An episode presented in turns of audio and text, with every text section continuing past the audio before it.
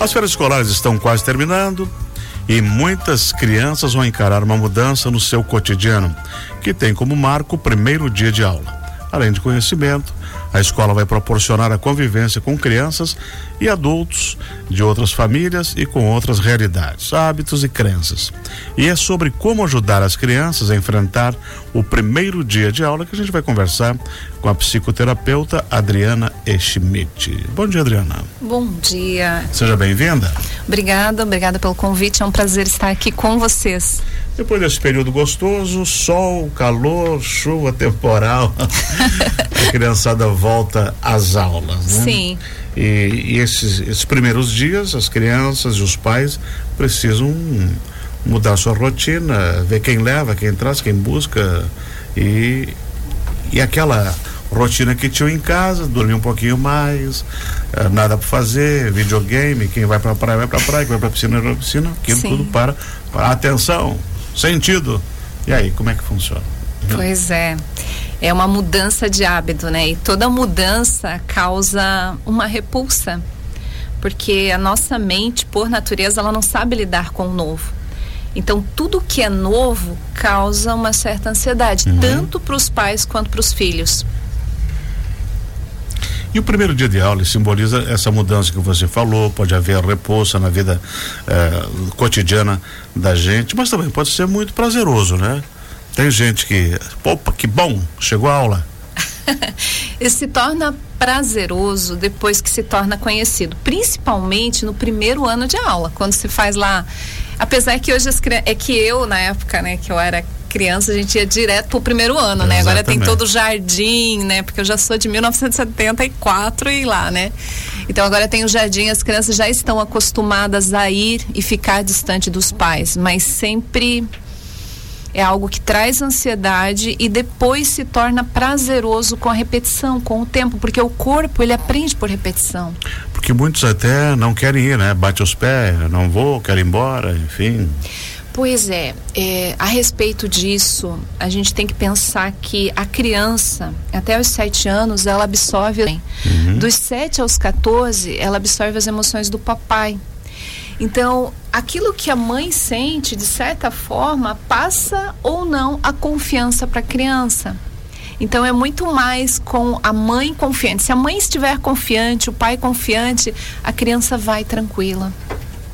Então eu, a ansiedade dos pais interfere nessa entrega na escola. Eu até comento que a primeira tentativa de me levar para uma escola, existia lá um, uma escolinha lar escola, que era um, uma creche municipal. Aqui em Joinville? Não, em Erechim. Mas foi uma confusão, porque eu não fiquei. Não? Não, não, não tinha jeito. 40 crianças. Sim. E aí, a minha desconfiança é que a professora fosse roubar meu lanche. tu vê que loucura, né? É que a escola representa para a criança uma ameaça, porque ela ainda é desconhecida, né? Eu vou ficar longe do meu pai. E a mente da criança, ela trabalha da seguinte forma: nós temos 70 mil pensamentos negativos diários. Credo. Isso é a média, tá? Uma pessoa normal? Uma pessoa normal. E o que, que é normal, né? não, então, que não é um então psicopata, que não tem um desvio de conduta, que não sim, tem. Sim, sim. Então, o que que se passa ali? A mamãe vai embora e não vai voltar mais, né? Então é a ideia de do abandono. Hum, isso repercute hum. na fase adulta, porque pode a criança ser, não ser. tem muito noção do tempo. Vamos supor que a criança está lá brincando no berço ou num lugar, a mãe vai estender roupa e passaram-se 20 minutos e a criança ela não tem noção do tempo, ali ela experimenta o primeiro sentimento de abandono que repercute lá na fase adulta com a carência excessiva e outros sentimentos adversos. E o que, que a gente pode fazer? O que, que dá para fazer para minimizar esse tipo de problema para a criança se sinta bem na escola, que não tenha esse, esse pânico de, de possível abandono, possível outro termo que você usou agora que, que fugiu. Né? O que, que dá para fazer? Encarar tudo como realidade. Os pais, eles, eles têm a tendência de super proteger os filhos. Aí é, parece que cria um mundo de Alice, assim, ai, vai ser tudo. A gente precisa preparar os filhos para a realidade. Então, filhinho, você vai ficar aqui, você vai ficar é num local seguro, tem a professora, mas o papai precisa trabalhar para uhum. trazer o sustento para casa. Isso é necessário. Eu não estou te abandonando, eu estou te deixando por um período conversar essa criança. Vou voltar, vou buscar. Vou voltar, estarei aqui. Se o papai não vir, vem a mamãe. E quando é a, a, a, olhar nos olhos, tá? E quando for compartilhado, a criança também sofre, né? Sofre porque ela Quem fica. vem me buscar? Ela fica naquela expectativa, né? E quando ninguém vem buscar? Já aconteceu várias vezes. É. De não vir buscar, né? Exatamente. Aí cria-se um trauma, né? Daí permanece um trauma. Eu, como profissional, uh, agora falando para os pais, uhum. o que que você daria, não sei se é o termo conselho, mas o que que você falaria? A gente estuda muitas coisas na nossa vida, né? E finanças, por exemplo, a gente não está falando disso, e, e autoconhecimento é algo que não se ensina nas escolas, né? Então eu preciso saber quem eu sou para eu poder para eu poder transbordar e dar o melhor de mim para o meu filho. Então, autoconhecimento é tudo, sabe? Então, esse papai, essa mamãe, eles precisam trabalhar o estado de presença, porque hoje a gente percebe que se dá um celular para o filho, porque eu não tenho muito tempo de ficar ali. Então, o tempo de qualidade é primordial.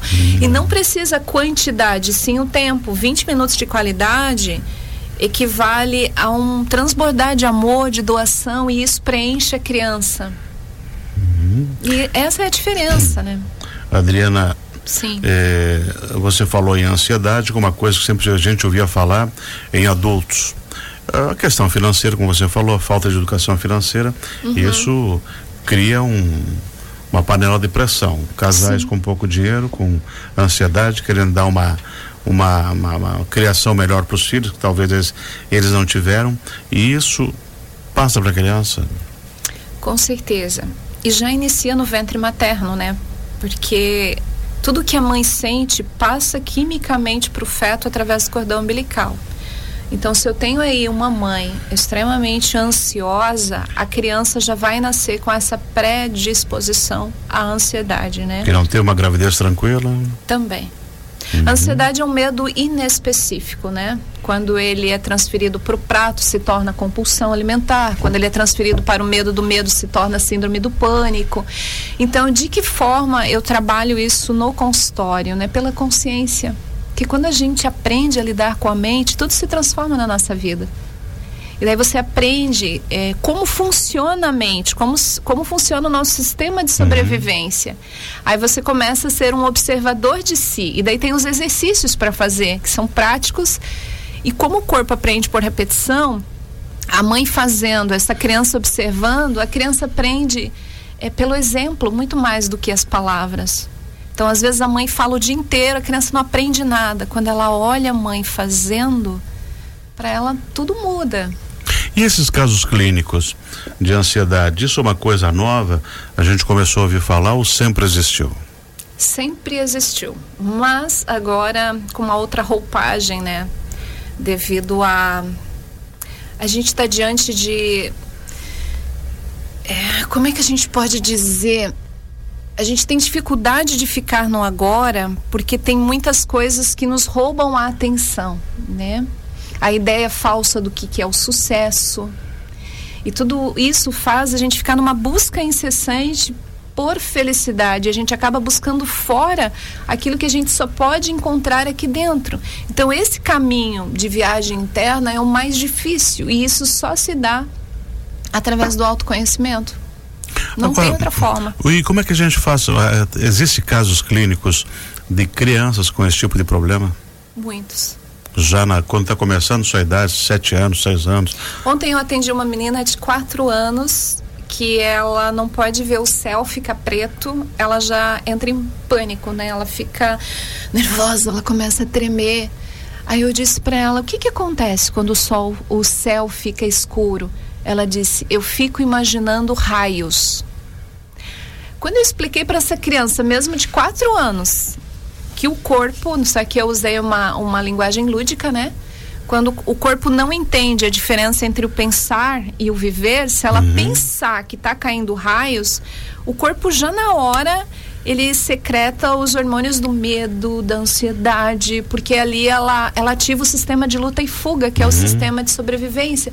Aí ela entendeu, eu dei os exercícios e daí tudo começa a mudar. Então é pela consciência. E aí tem, tem muitos pais também que, que abusam e que criam essas doenças, né? Eu tenho uma pessoa conhecida que ela tem duas filhas e aí aquela coisa chata, enjoada, desde criança, enfeitando, tirando foto, e tinha que ser, tem que ser, tem que ser, e tem que ser, empurrando para cá, empurrando para lá, e tem que ter audiência, e tem que ter isso. Cara, ela vai matar as filhas. Você está falando nas redes sociais? É. Ah, a própria mãe. É quando chega com 14, 15 anos, que, que não vai dar nada, e aí vem o desespero. Né? É e aí vem um problema maior. É que nós temos uma falsa ideia é? A gente tem uma, uma falsa ideia de o que é necessário para ser feliz. E dentro dessa falsa ideia é como se fosse um conjunto de ações. Uma delas é fotos bonitas no Instagram e etc. E outras coisas que são inventadas, né? Nós criamos necessidades desnecessárias para ser feliz. E isso tudo causa um vazio existencial.